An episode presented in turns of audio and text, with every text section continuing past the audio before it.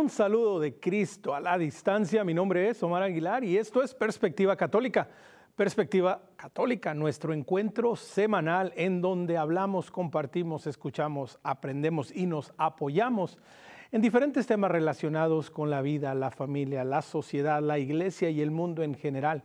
Y hoy tenemos un tema que pareciera un tema tabú, un tema del que no se habla, del que no se comparte y en el que desafortunadamente muchas personas lo sufren, lo interiorizan, pero no lo traen al frente. Hoy vamos a hablar del suicidio y autolesiones y para esto quiero darle la bienvenida en este momento en Miami, Florida, pero radicada en Monterrey, México, Mónica Zambrano. Mónica, bienvenida a Perspectiva Católica. Muchas gracias, Omar. Gracias por invitarme aquí a platicar con ustedes. Así es, y a esta plática que vamos a tener también se une desde Quito, Ecuador, Iván Maldonado. Iván, bienvenido y gracias por aceptar la invitación a estar en Perspectiva Católica.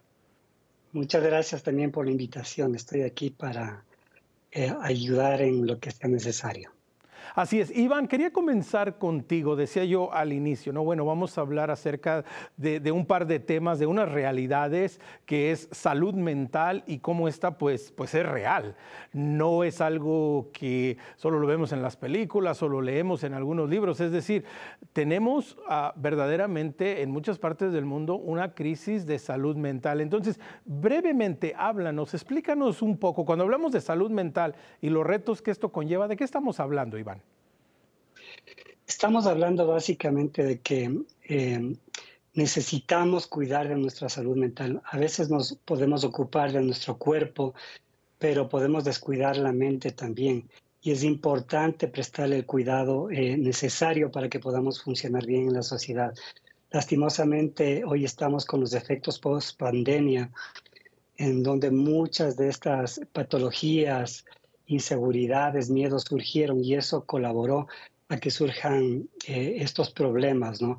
Por eso es importante en esta época que aquellas personas que estén sufriendo busquen la ayuda necesaria, no se queden en silencio. Es necesario ayudarse porque si no es más difícil salir de todo esto. Y, Mónica, precisamente esto que menciona Iván, a veces ah, por miedo, a veces por no saber, muchas veces, ¿verdad? Pensaría yo más y, de pronto ustedes nos pueden ayudar. Yo creo que pensaría más de las veces, Mónica, muchos de nosotros no buscamos la ayuda porque no sabemos que lo que está pasando requiere, requiere atención. Yo creo que ahorita hace falta mucha educación, información acerca de qué es la salud mental, cuáles son los focos rojos de diferentes tipos de trastornos o de, problemas que puedan surgir. Y entre más conozcamos y más podamos hablar del tema, pues más podemos buscar ayuda y así poder atender a tiempo. Así es, y hablando de esto, ir descubriendo y ir buscando las ayudas que necesitamos, mencionabas, Iván, de estas diferentes patologías. Hoy de manera particular nos queremos enfocar y hablar en dos que son una gran realidad, las autolesiones y el suicidio. Primero empecemos, Iván, con las autolesiones. Ah, ¿Qué es lo que significa esto? ¿Cómo se presenta esto? ¿Cuáles son algunas de las señales que, llevan a alguien a, esto? Ya, en primer lugar... Em, hay que especificar que las autolesiones no necesariamente tienen implícito una necesidad de morir, no está implícito el suicidio. Las autolesiones son, son algunos cortes, golpes, mordeduras, quemaduras que se puede provocar la gente, especialmente los adolescentes, para regular sus emociones. Es decir, em, hablando de los adolescentes, ellos están sufriendo y el autolesionarse de alguna manera les ayuda a regularse.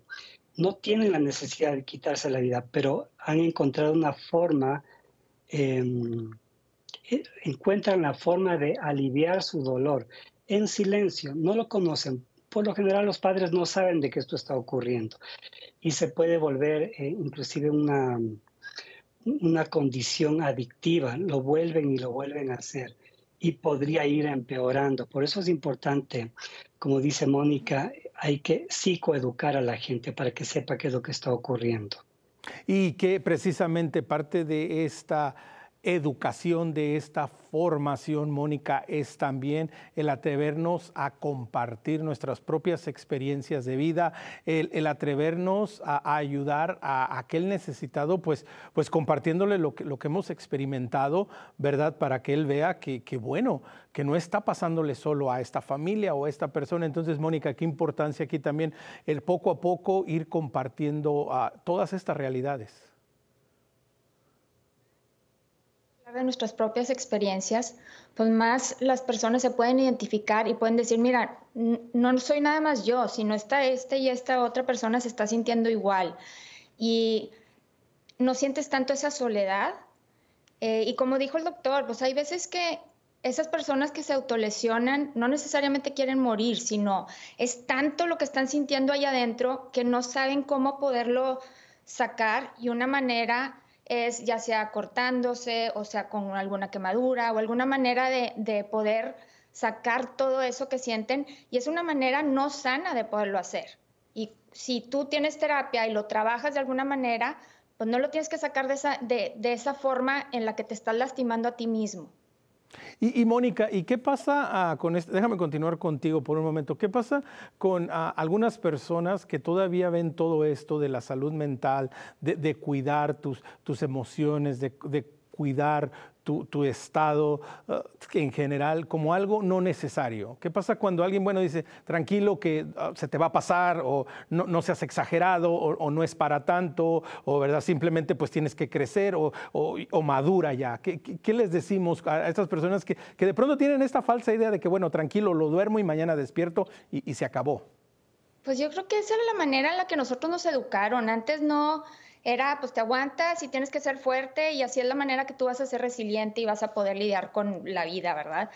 Pero pues no había toda esta información que hay hoy en día y estamos viviendo en un mundo muy diferente que nos tocó vivir a nosotros, a nuestros papás y a las generaciones más arriba. Entonces, todo este tema de, de, redes sociales, de estar con toda la información todo el tiempo que te está llegando, genera demasiada ansiedad, genera mucha angustia antes te bulleaban en, el colegio y ahora te bullean en, el colegio y en tu casa y a donde vayas, porque tienes este celular en el que eh, constantemente te están bombardeando con, con información, con bullying, con comparaciones. Entonces tu vida la comparas con otras que, que, no son reales y nunca va a ser suficiente la tuya. Entonces lo que tenemos que entender nosotros adultos es que nuestros jóvenes están pasando por un mundo muy diferente, muy complejo y muy difícil de, poder lidiar y eso genera muchas emociones y hay que, hay que trabajarlas y es algo que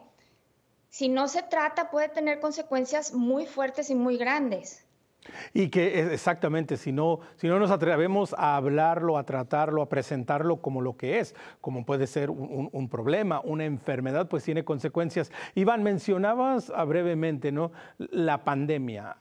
Y bueno, trajo muchas, muchas dificultades a, lo largo y ancho del mundo y creó precisamente una desconexión ¿no? en donde pues en el mundo entero nos tuvimos que ir a nuestra casa y, pasar meses, ah, en algunos lugares hasta más de un año encerrados, desconectados y esto, y esto sacó al frente, ¿no? Tal vez algunas dificultades, tal vez algunos problemas que ya estaban ahí, pero que estaban como muy ocultos, pero también de pronto creó ah, toda una serie de consecuencias que a lo mejor no estábamos listos. Entonces, Iván, háblanos un poco acerca de todo esto y cómo esto ha, orillado a muchas personas a estas patologías, como lesionarse a manera de, expresar y tal vez tratar de sanar.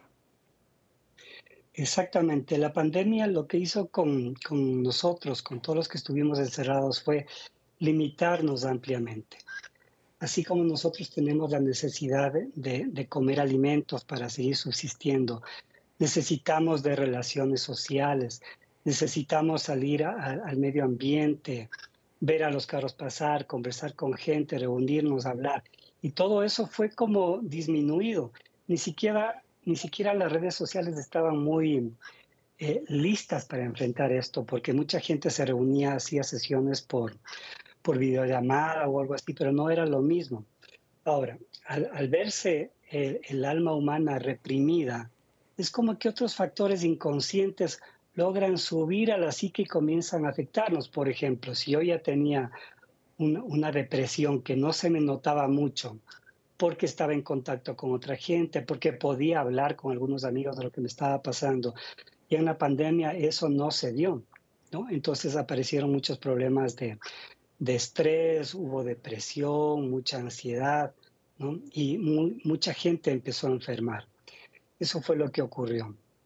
Sí, exactamente, ah, que se fue descubriendo todo esto. Entonces, Iván, continuando un poco con esta primera parte, ¿no? Con esto de las autolesiones, nos decías tú, pues no necesariamente es que una persona quiere, quitarse la vida, sino simplemente, ah, pudiéramos verlo, Iván, como una válvula de escape el decir, ah, manifiesto lo que tengo interno por medio, por, medio de lesionarme, por medio de agredirme. ¿Es, esto es una válvula de escape o, todavía hay algo más? Sí, eh, la autolesión es una forma de comunicación en realidad. Primero, le sirve a la persona que está haciéndose las autolesiones, le sirve para liberar la energía. Pueden haber aquí dos casos. Por ejemplo, hay pacientes que están eh, muy ansiosos y utilizan las autolesiones para bajarse la ansiedad. Y hay gente que está como muy deprimida, están abajo y pueden utilizar las autolesiones para subir un poco su estado de ánimo. Ahora, esto es un síntoma, como yo decía, hacia afuera también. Los, los, padres o los cuidadores podemos no darnos cuenta, pero si es que nos comenzamos a fijar en algunos detalles, por ejemplo, si los chicos o chicas pasan más tiempo encerrados en, la habitación, si han dejado de tener amigos, si es que su alimentación está variando, si vemos que sus horas de sueño están alteradas o si vemos que está usando ropa distinta a la época, por ejemplo, si está haciendo calor, debemos usando ropa que cubre hasta sus mangas o, o están usando pantalones con el fin de evitar que se vean sus lesiones, ya son como señales de alerta. También podemos encontrar en sus cuartos em, objetos cortopunzantes, ya sea gilets, alfileres o, o, cosas así por el estilo. Eso debería ya llamarnos la atención, porque de todas maneras este es un mensaje y debemos preguntar con, con curiosidad qué está pasando, porque el síntoma, eso eso nos lleva a nosotros los padres a investigar qué está pasando con el síntoma. ¿Qué quiere decir eso? Y el chico o la chica van a hablar, porque no hablan, pero están mostrándolo de alguna manera a través de los síntomas que están teniendo. Entonces es importantísima la comunicación. Es súper importante eso. Sí, definitivo, ¿no? Ver y estar atento a las señales. Pero Iván, continuando contigo brevemente, pero, ¿qué pasa con aquellos ah, padres de familia, de pronto con aquellos educadores en, el sistema educativo, en la escuela o aquellos amigos que, están ante esta realidad, pero, pero no saben cómo actuar? Pero dicen, bueno, estoy viendo ah, los cambios que Iván me describe, le están pasando a mi mejor amiga. O sea, realmente esto está viviendo, pero, pero no sé qué hacer, no sé cómo hablarle, qué tal si ¿Qué tal si le hablo y, se ofende? ¿O qué tal si me corta su amistad o, se aleja de mí? Ah, ¿Qué le decimos a las personas que están alrededor y que ven estos cambios y que de pronto pues no saben por dónde empezar, cómo hablar? Eso es, eso es parte del tabú, que es no hablar de estos temas. Por eso es importantísima la psicoeducación. Hablar con los educadores, hablar con los padres, decirles qué es lo que está pasando, ayudarles, ¿no? Por lo general los chicos que se cortan se juntan con otros chicos que también se cortan. Entonces mantienen como una comunidad secreta. Entonces, si es que alguien puede darse cuenta de que algo está pasando, hay que abordarla, hay que tener esa valentía de acercarse, ya sea que, que sea un familiar o no sea un familiar. Si un profesor se da, se da cuenta de que algo está ocurriendo, debe consultar, llamar a los padres y decir lo que está observando. Y los padres tenemos la obligación y la necesidad de hablar con nuestros hijos. No debemos eh, juzgar ni criticar. Muchos padres dicen, ah, lo estás haciendo porque quieres llamar la atención o se van a ofender. Cada vez que tú te cortas no sabes lo mal que yo me siento. Y con eso se corta la comunicación definitivamente. Este es un síntoma como cuando un chico tiene un dolor de cabeza y dice, ay, me duele la cabeza. Yo pregunto, ¿qué te pasa? ¿Cómo te sientes? ¿Necesitas una pastilla? Igual, cuando yo veo uno de estos síntomas, tengo que acercarme con, con seguridad y con valentía y preguntar qué es lo que está ocurriendo. Así yo voy a dar con los problemas y, voy a poder llevar a mi hijo o a mi hija a que tenga una ayuda psicoterapéutica temprana para que esto no vaya progresando. Y que Mónica, precisamente, ¿no? Esta parte que es importante que menciona Iván, pues e, empezar a buscar las ayudas, a romper el estigma y, y, el tabú de decir esto no se habla, pero también entre los padres, entre los adultos, también de alguna manera buscar esos vínculos, esas conexiones para no sentirnos solos, porque pues ha de ser difícil, ¿no? Para unos padres que están viviendo una situación así, decir, bueno, ¿a quién acudo? Es decir, es nuestro problema, no queremos que nadie se entere, pues a ver cómo lo solucionamos. Entonces la importancia de también entender, Mónica, no, también tenemos que buscar ayuda para poder ayudar. Sí, totalmente. Tienes que saber hacia dónde puedes voltear para, para brindar esa ayuda a tu hijo, a tu amigo, a tu pareja, ¿verdad? Y algo que se me hace muy importante que hacer es, o, cómo podemos nosotros normalizar estos temas en nuestra casa, es realmente hablar nosotros de nuestras emociones. ¿Cuántas veces nuestros hijos no tienen idea si la estamos pasando bien o mal? Y, tal vez tenemos un problema en el trabajo y estamos muy estresados y, y no comunicamos realmente cómo nos sentimos y nada más estamos de mal humor o explotamos cuando hacen algo. Y en lugar de hacer eso, pues lo que podríamos hacer es decir, ay, hoy, ahorita la estoy pasando muy mal por estas razones y este, poder normalizarlo y preguntar a los niños cómo se sienten o tienes un examen, cómo te has sentido, estás ansioso, te sientes seguro, cómo has estado, en qué te puedo ayudar. Entonces, todas estas maneras de, de poder comunicarlos en la casa nos pueden normalizar y entonces así poder hacer que, que sepan cuáles son los focos rojos y también cuándo pedir ayuda y hablar realmente de cómo nos sentimos. Y, que Mónica, esta, esta parte que mencionas es muy interesante porque pudiéramos pensar que hay una desconexión entre padres e hijos en la familia, ¿no? Pues el hijo tiene la función de ser el hijo, de estudiar, de, obedecer, de hacer lo que le dicen y el padre tiene la función de ser el proveedor, de mandar, de dirigir. Entonces, pudiéramos llegar a pensar, no hay conexión, eh, mis hijos no necesitan saber cómo me siento o yo no necesito saber cómo se sienten, pero mencionas algo muy importante, es parte de ser familia esto también, ¿no? Exactamente, y es parte de ser padres, el, darles tú ese regalo a tus hijos de poder ellos hablar de sus emociones tranquilamente, sin ser juzgados y, y en un lugar seguro. Sí, definitivo, que es sumamente importante saber que nuestro hogar, que nuestra familia es un lugar seguro. Iván, retomando este tema de las autolesiones, eh, hemos enfocado en, los jóvenes, lo hemos enfocado en esta etapa, pero ¿qué sucede cuando, cuando un adulto, una persona ya formada, tal vez un padre de familia, tal vez ya un profesionista, ah, se encuentra ante situaciones que tal vez lo pueden orillar a esto? Es decir, ¿también se da en las personas adultas las autolesiones? Bueno, las autolesiones se dan aproximadamente entre los 12 y 25 años. Y digo 25 años porque más o menos hasta esa edad una parte del cerebro, que es la corteza prefrontal, em, ha terminado de madurar. Y esta corteza prefrontal es la que nos da como la capacidad de elegir, ver a futuro, programar la vida, ¿no? Eh, pero es un decir, es posible que eh, personas eh, de más edad puedan también realizarse cortes, porque probablemente ya cargan con traumas en la vida. Hoy en día sabemos que los traumas o las eh, afecciones que los chicos han recibido en la infancia van a influir más tarde en el futuro. Las experiencias adversas de la infancia se llama. Sabemos hoy en día que estas experiencias adversas de la infancia van a evolucionar con el tiempo y en algún momento van a terminar en patologías. Pueden ser adicciones, pueden ser em, autolesiones, puede ser suicidio, pueden aparecer problemas con el peso. Es decir, existen una serie de enfermedades que pueden surgir. Por eso es importante cuando detectemos que algo está pasando con nuestras vidas, hay que acudir a pedir ayuda. Ahora, en primera instancia estamos los papás, ¿no es cierto? Estamos los papás en primera instancia para darnos cuenta qué es lo que les está pasando a nuestros hijos. Y cuando hemos detectado, tenemos que encaminar al profesional adecuado que va a ayudar a que se resuelvan estos problemas. Pero sí, los adultos también, en un momento crítico ante un disparador estresante, pueden eh, repetir, porque probablemente ya lo hicieron en su adolescencia, pueden repetir en la edad adulta. Qué, qué, importante esto que mencionas, Iván, exactamente, porque se puede dar la situación que a lo mejor una persona ya adulta ahora pues presentó estas patologías y bueno, las dejó atrás, ¿no? Se puede decir, pero de pronto ante, ante una adversidad, ante una crisis, ante una situación difícil, pues verdad, recurre a aquello que en anterioridad le había ayudado, en anterioridad le había de alguna manera, le había servido como el alivio, ¿verdad?, para esta dificultad.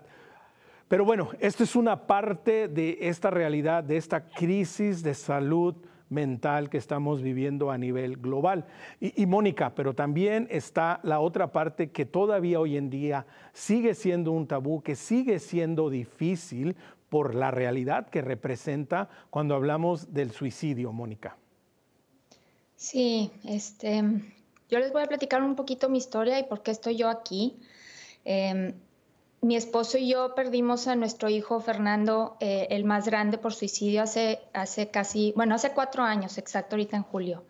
Y ha sido un proceso muy difícil y muy complejo. El, el duelo por suicidio trae muchas implicaciones muy fuertes, trae mucha culpabilidad, trae mucha ansiedad, trae estrés postraumático, este, trae el que no hice y, y está repitiendo y repitiendo el, es que tal vez en este momento me pudo querer decir algo.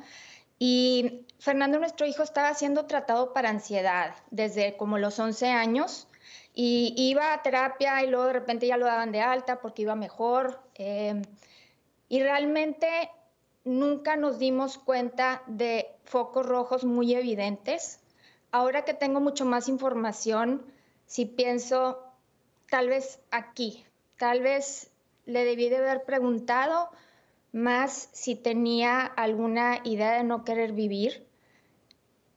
Da mucho miedo y sigue viendo mucho como este mito de que si yo pregunto, él has, has tenido ideas de no querer vivir, le vas a sembrar la idea y la verdad es que es todo lo contrario y eso es algo que tenemos que aprender cuando vemos a alguien que la está pasando muy mal o que tiene una depresión muy grande, el, el poder preguntar directo, porque es una manera de, de darles la oportunidad de poderlo decir.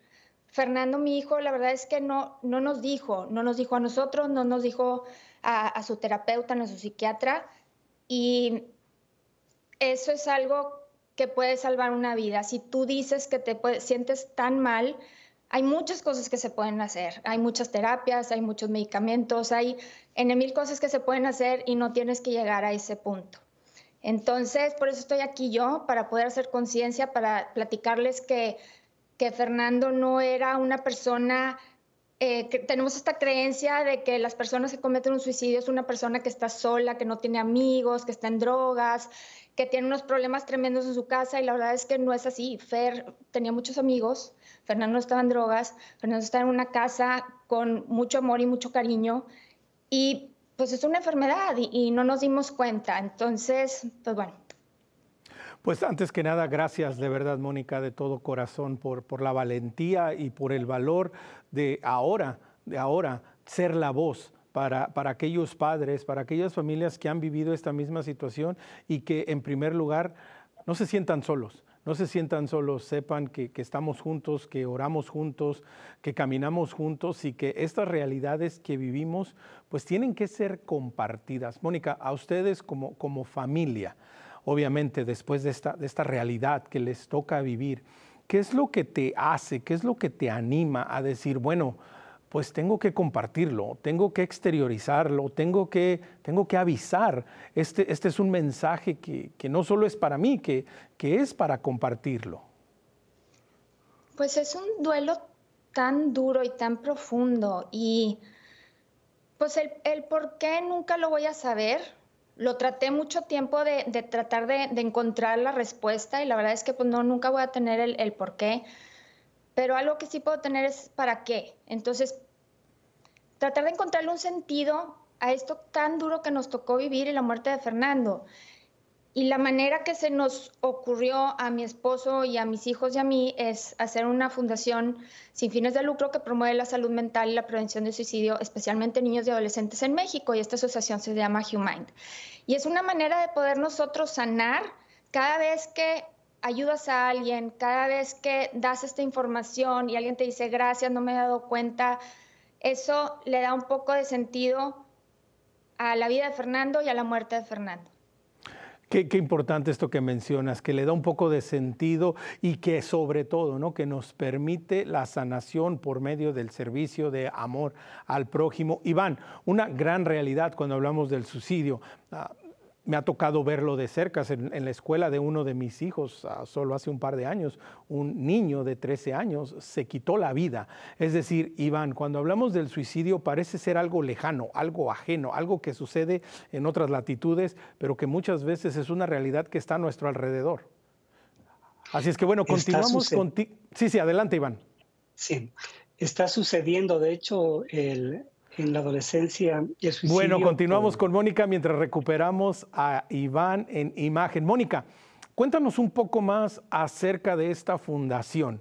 Cuéntanos, nos decías, ¿no? Bueno, pues en el sufrimiento, en el dolor, en el, en el muchas veces no entender el por qué, pues ustedes como familia deciden, bueno, pues vamos a hacer algo. Háblanos un poquito más acerca de, esta fundación y, cómo ha sido el, ir dando, el, ir caminando, el ir desarrollando todo este proyecto de, amor por Fernando y, por, la comunidad.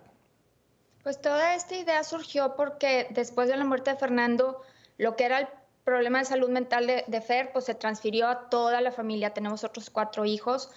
Entonces, tratando de buscar ayuda en, Monterrey, no, en México no la, no la conseguimos y tuvimos la súper gran oportunidad de venirnos a Estados Unidos a tratarnos todos y vimos la gran diferencia que hay en, sistemas de salud mental eh, aquí en Estados Unidos que, en México. Entonces, regresamos después de un mes de estarnos tratando todos y dijimos, pues algo tenemos que hacer, no puede ser que aquí no exista esto. ¿Y qué hace la gente cuando realmente pues tu hijo te dice, es que tengo ganas de, morir, ya, entonces, ¿a dónde puedes acudir? Y por eso surge Humind y tiene tres iniciativas. La primera es concientización y lo hacemos por medio de programas a, colegios y escuelas.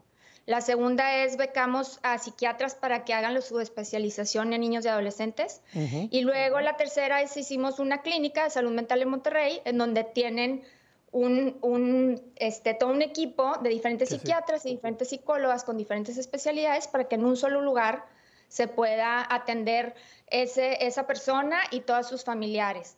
Y eh, pues ha sido un proceso largo y difícil, que empezar desde cero pues está, ha sido romper muchas, muchas paredes y, y ha sido tocar muchas puertas, pero, pero yo creo que una gran mayoría de las personas tienen a alguien muy cercano con algún problema de salud mental y la gente ha sido muy eh, generosa con nosotros para podernos ayudar a hacer esto realidad. Qué importante hacer realidad y, transformar aquellas situaciones, aquellas circunstancias, pues que son difíciles de afrontar, transformarlas en un bien mayor, ¿verdad? Ah, me encanta, me encanta este proyecto que están realizando. Continuaremos compartiendo, continuaremos escuchando después de la pausa. Vamos a un pequeño corte. Recuerde, si quiere escribirnos, contáctese con nosotros por medio de nuestro correo electrónico perspectiva@ewtn.com. También, por favor, síganos en nuestra página de Facebook Perspectiva EWTN. No se vaya, regresamos después del corte.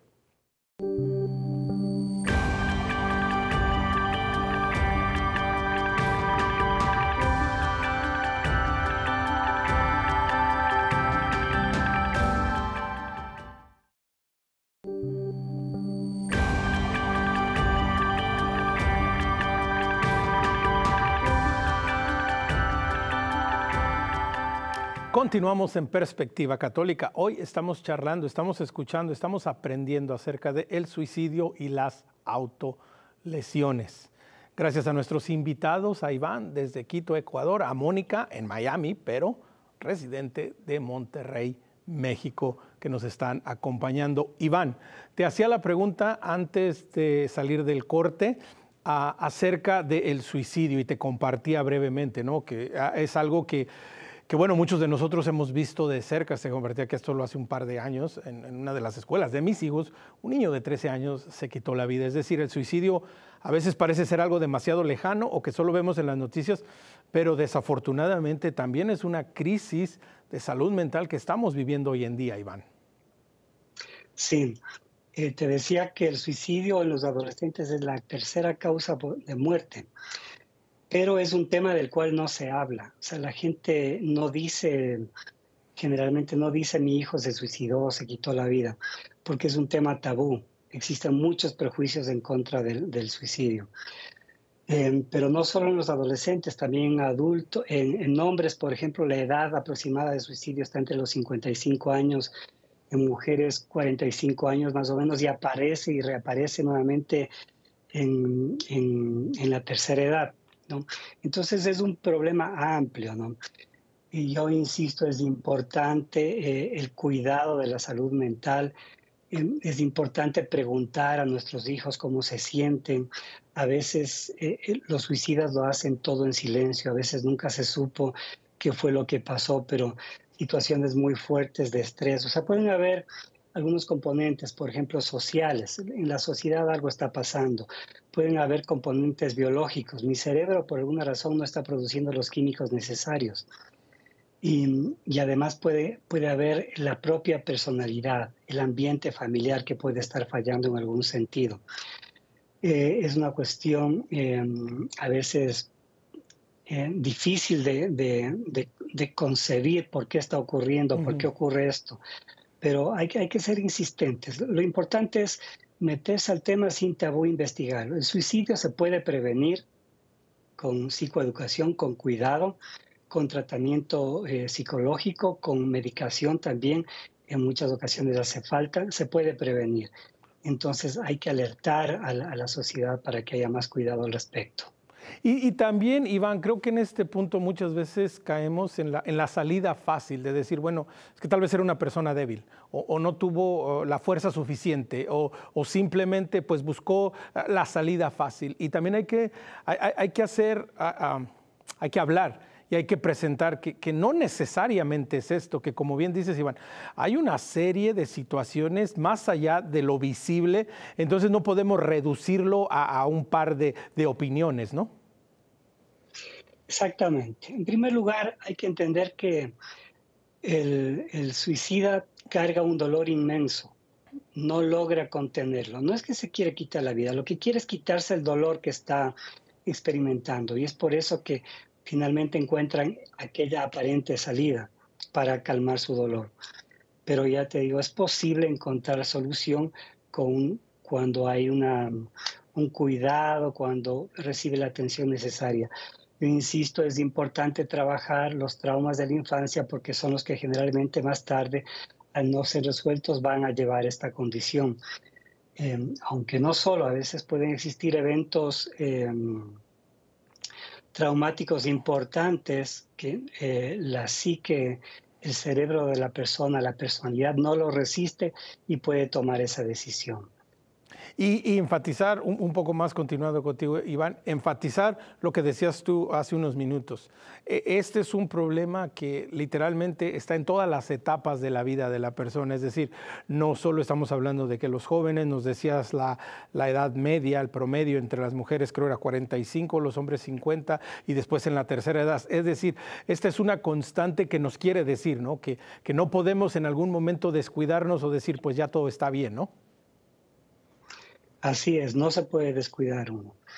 Eh, sobre todo, bueno, es difícil mirar a veces porque tú puedes ver a un paciente, a una persona que está feliz y contenta y de pronto tienes la historia de que se ha quitado la vida.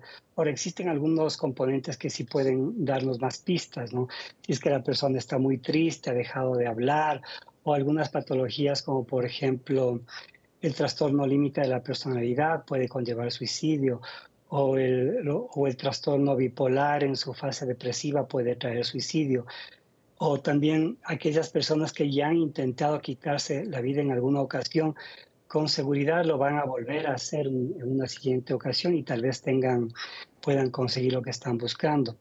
Entonces, todo eso es importante estar alertas, sobre todo cuando yo veo que que si mi hijo, mi hija tiene depresión o ha cambiado algo en su conducta. A veces los papás tenemos como una intuición, decimos, algo está pasando aquí. No me voy a quedar con esa intuición, voy a acercarme a mi hijo, a mi hija, a mi familiar, a mi amigo y voy a preguntar, ¿qué te está pasando? ¿Cómo vas? Yo tengo mucho énfasis en, hacer muchas preguntas a mis pacientes cuando noto que hay depresión porque me interesa saber si es que hay ideación suicida o no existe. La ideación suicida es cuando el paciente ya está pensando en cómo lo va a hacer. La depresión, las ideas de suicidio no aparecen de la nada, comienzan poquito a poco, ¿no? Y van increciendo poco a poco hasta que finalmente esto se consuma. Si es que somos hábiles, podemos, si estamos muy educados, podemos darnos cuenta en qué punto está el paciente, para, la persona para poder ayudarle. Y que precisamente, Mónica, esto que menciona Iván, la, importancia de la educación, la importancia de trabajar juntos como comunidad, la importancia de, no encerrarnos, de no enclaustrarnos y decir, bueno, pues es un problema de mi familia, es un problema que solo me pertenece a mí y, nadie me puede ayudar, nadie puede hacer nada por mí. Ah, por el contrario, decir, tengo que salir.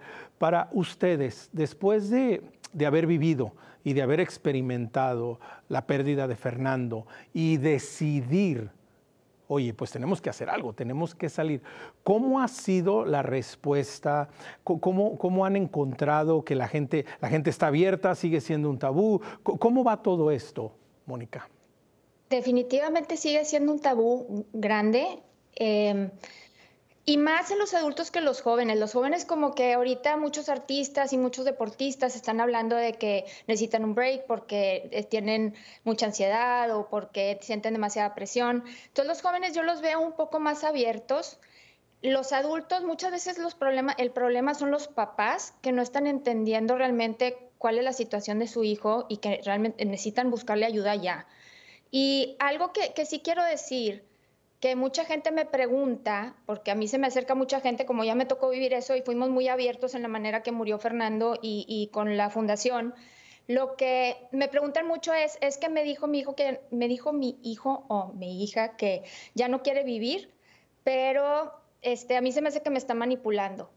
Y lo que es bien importante es que cuando una persona dice que ya no quiere vivir, se tiene que tomar muy en serio y en el momento buscar ayuda de un profesional inmediatamente, porque no sabemos si, si realmente lo dijo por manipulación o no sabemos si realmente en el momento dijo algo que tenía muy escondido y, con, la, con el enojo, con lo que sea, pues lo sacó. Entonces lo tenemos que tomar como una amenaza real y ya un profesional de la salud mental va a decidir a ver si, si era real o qué tan en riesgo está o no. Mm. Entonces...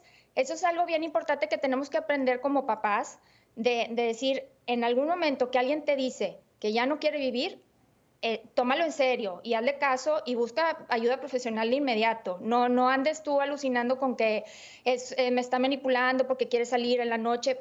No sabes, tal vez sí trae esto adentro. Y qué bendición que te está diciendo, porque entonces le puedes ayudar muchísimo a que si no te hubiera dicho. Y, Mónica, continuando con esto que tú mencionas, que es muy interesante, ¿no? Dices, e, el, mayor problema para hablarlo, para expresarlo, para compartirlo es con los padres. Ah, tiene mucho que ver también, ¿no? La, formación. La, la, idea o la mala idea que hemos tenido de este tema y que, bueno, simple y sencillamente no se alba. Entonces, ahora qué importante es para los padres este mensaje, Mónica, de alguna u otra manera, pero ¿Por dónde empiezan los padres? Porque pues me supongo, me imagino que más de un padre que está viendo el programa ha escuchado eso que tú acabas de decir, que su hijo le ha dicho, no quiero vivir, estoy fastidiado de la vida, ah, no le hallo sentido, y más de un padre ha respondido como tú dices, pues me está manipulando y solo es porque me está chantajeando. Pero ¿cómo podemos cambiar ese chip y decir, espera, aquí pasa algo?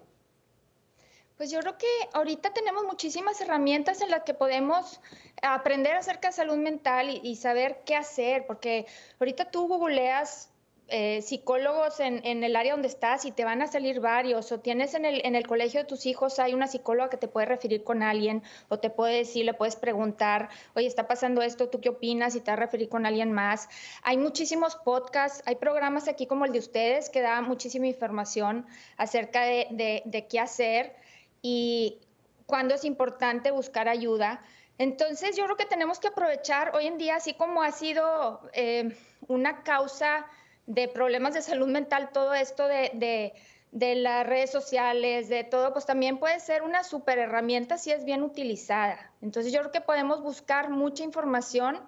Tienes una duda, oye, mi hijo está, está durmiendo mucho, pues googlea, mi hijo está durmiendo mucho. Te van a salir ahí varias cosas que otros focos rojos que puedes ver y dices, no, ¿sabes qué? Pues nada más es eso, pues déjame lo llevo con su pediatra y déjame checo. O tal vez si dice, no está durmiendo, está, este, ha cambiado eh, mucho en su personalidad, está muy retraído. Muchas veces como papás de adolescentes no sabemos si es la adolescencia o si realmente lo está pasando mal. Y no, no pierdes nada con ir a preguntarle a alguien profesional a ver si, si nada más es una etapa que se le va a pasar o si realmente está viviendo y está sufriendo por dentro. Exactamente, no perdemos nada con, preguntar, con acercarnos. Iván, también esto tiene sus consecuencias, su dinámica dentro de la vida profesional, dentro de la vida fuera de casa, porque bueno, hemos estado hablando de las cosas que se pueden hacer, de las señales, de tener esta comunicación dentro de la familia, pero también este es un reto y es una invitación, ¿no, Iván? También a, estar atentos a nuestro entorno en la escuela, en la oficina, en el trabajo, es decir, la salud mental afecta a todas las áreas, ¿no? Sí, afecta a todas las áreas. Es importante estar muy atento. Estaba pensando en relación a la familia de, los chicos con tendencia suicida. También es importante revisar ahí qué está pasando en la familia. ¿Cómo es el, cómo es el papá? ¿Cómo es la mamá? ¿Existe algo que esté perturbando la dinámica familiar? Muchos padres también cargan ya con conflictos del pasado. Y los traen y no, no se los han tratado, no han hablado. Y, eso se desparrama sobre la familia, se vuelve como un, un componente más de la dinámica familiar. Es importante también que si algo está pasando con, con nuestros hijos, los padres también tienen que acudir a terapia, tienen que ir, ver qué les pasa, de qué manera su propia autoestima está afectando a, a, sus hijos o su carácter, si es que son impulsivos, si es que son ansiosos o si son deprimidos ver qué es lo que está pasando ahí, porque lo que muchas veces se ve es que el, el, chico está confundido, pero los papás también están confundidos. A veces es necesario ya acudir a terapia familiar para que todo esto se pueda resolver. Y que precisamente es uno de los mayores retos uh, hoy en día, ¿no? Decir y reconocer que, que necesitamos la ayuda, que necesitamos la asistencia y que a veces la salud no solo física, pero la salud emocional y mental de nuestras familias depende de lo que hagamos y de lo que dejemos de hacer, ¿no, Iván? Qué importante aquí reconocer que todo lo que hemos estado hablando y esta invitación y este énfasis que haces ahora, es decir, hacer proactivo. No solo ver algo está pasando o me siento mal, pero la importancia de que se tiene que actuar, no podemos dejarlo pasar, ¿no, Iván? Así es, no podemos dejarlo pasar. Como dice Mónica, si un hijo mío dice, ay, qué vida tan dura, ya no quiero vivir, ojalá algún día despierte y ya no esté aquí, o ojalá algún día me acueste a dormir y ya no me despierte nunca. Si es que oímos eso, ese es un foco rojo altísimo, no podemos descuidarnos nunca. Oímos eso, enseguida hay que tomar cartas en el asunto y preguntar sin temor, porque sí puede existir el temor. Los padres dicen, pero si le pregunto sobre el suicidio, él va a coger ideas y, las va a realizar, pero no, más bien es beneficioso porque le damos la oportunidad a que el chico o la chica puedan hablar sobre lo que les esté pasando, que se liberen de, lo que, de la carga que tienen. Y Iván, y, yo creo la pregunta va para, para Mónica también. Lo han mencionado ustedes en, repetidas ocasiones, la necesidad de la importancia de, preguntar. Y, le hago la pregunta a los dos, Mónica, comienzo contigo. Pero, pero ¿cómo pregunto? ¿Es, directo? Le, doy vueltas? ¿Le mando una carta? ¿Le escribo un texto? O, ¿Cómo hacemos esto? Si alguien dice, bueno, creo que, creo que hay ciertas señales, pero, pero ¿cómo lo articulo? ¿Cómo lo digo? Pues yo creo que primero puedes empezar con platicando un poquito, ¿sabes qué? Te he visto un poco triste, he visto que has estado un poco más encerrado, o he visto que estás de mal humor, o he visto que la estás pasando muy mal en el trabajo, o algo así, que dependiendo de a con quién estás hablando. Y luego pensar, oye, eh, ¿no sería bueno buscar ayuda? Y si le vas siguiendo la plática y se tiene que preguntar muy directo, y se pregunta, ¿has tenido ideas de no querer vivir? Y si te dice que sí, pues entonces también se debe de preguntar, ¿ya has pensado cómo? Y da mucho miedo preguntar porque no, no quieres oír la respuesta, pero hay veces que, pues así tiene que ser. Y luego preguntar, ¿has pensado cuándo? Porque eso determina mucho el riesgo en el que está, porque puede nada más pensar, o sea, tener una ideación suicida medio pasiva, que es así más, este, pues no me importaría si no me despierto, a estoy pensando que lo quiero hacer mañana y lo haría de tal manera, entonces ahí ya es, pero de inmediato y, ir con un profesional de salud mental ahí y no dejarlo de tu vista 24/7. Entonces, eh, yo sí creo que se tiene que preguntar muy directo y buscar ayuda inmediato si se dice que sí. Iván, misma pregunta. ¿Cómo afrontamos, cómo, cómo nos presentamos, cómo, cómo lo hablamos? Sí, la pregunta es directa, es tomar el toro por los cuernos. Eso nos va a permitir saber en qué estado está el chico o la chica. Si está en las etapas iniciales, cuando recién comienza a crearse la, imagen del suicidio, o está ya en una etapa muy cercana a tomar acción. Entonces es importante preguntar directamente, como, como nos dice Mónica. Eh, ¿Qué ideas tienes sobre la muerte? ¿Qué pensaría? Eh, ¿Has pensado en cómo lo harías? ¿Lo has intentado alguna vez? Porque a veces nos enteramos que ya lo intentaron alguna vez. A veces ya tomaron pastillas, pero no les hizo efecto, ¿no? Fue un... no les resultó. Pero como van aprendiendo, ya van a saber cómo hacerlo la siguiente vez. Eh, las mujeres suelen tener más intentos de suicidio, pero lo logran menos. Los hombres tienen menos intentos de suicidio, pero lo consiguen más porque sus intentos de suicidio pueden ser como, como más violentos, ¿no?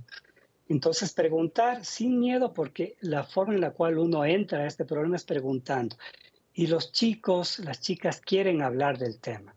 No pueden estar encerrados, pero quieren hablar del tema, porque no encuentran salidas.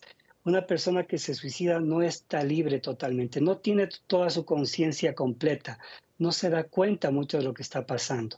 Cuando habla con un externo, como un papá, una mamá o un cuidador, el cuidador sí tiene todo activo, se puede dar cuenta de qué es lo que está pasando y puede darle más luces al adolescente de lo que está ocurriendo. Pero el adolescente, yo digo, se quita la vida sin la libertad total, no es muy consciente de lo que está ocurriendo. Se ha encerrado en, en un problema, en una tristeza, en un recuerdo y no puede salir de él. Qué importante estas palabras que mencionan eh, y que, nos están ayudando ¿no? a ir entendiendo ah, que todos de una u otra manera tenemos una responsabilidad. Y bueno, también quería verlo desde la otra óptica y desde, eh, desde el otro lado de la moneda. También que hay esperanza, Mónica, que es algo que se puede trabajar. Eh, hemos planteado, ¿no? Bueno, ante estas realidades tenemos que ser directos, ¿verdad? Tenemos que atrevernos a preguntar, romper, romper esa falsa idea de decir, si le pregunto, pues es como si lo estoy motivando. Por el contrario, si le pregunto es porque me importa. Entonces, ahora vemos lo de la otra manera. ¿Qué pasa cuando, bueno, el, hijo, el joven te dice, bueno, pues sabes qué, si estoy pensando. Ahora el trabajo de la familia, el trabajo de los padres de, de empezar a ver cómo ayudar, ¿no, Mónica?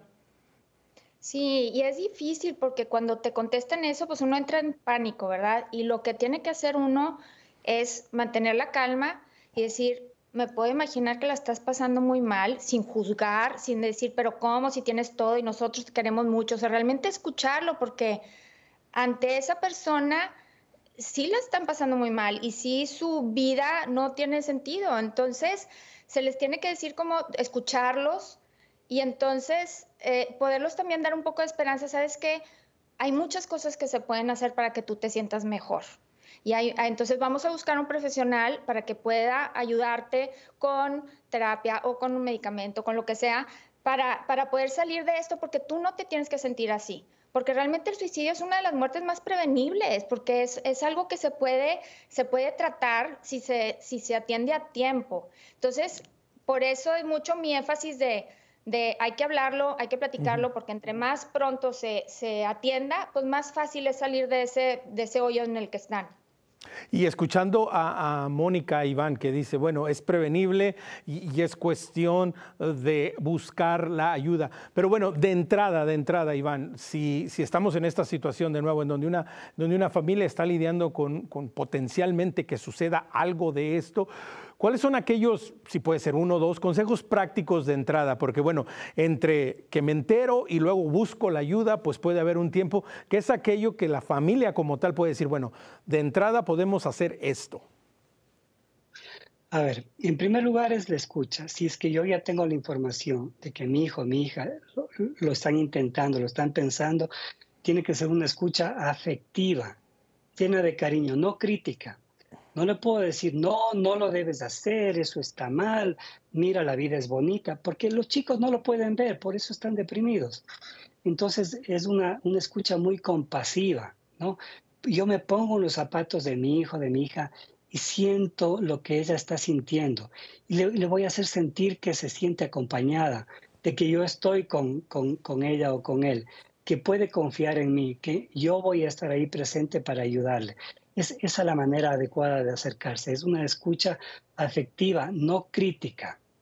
Muchas veces los padres critican. y, y, déjame te detengo aquí para preguntarte, pero también puede ser factible que, que los padres se lleguen a sentir culpables que puedan decir, bueno, pues es que es por lo que yo les he hecho o por lo que les he dejado de hacer o por lo que les he hecho. ¿También existe esta posibilidad que, que, los padres puedan tener este sentimiento?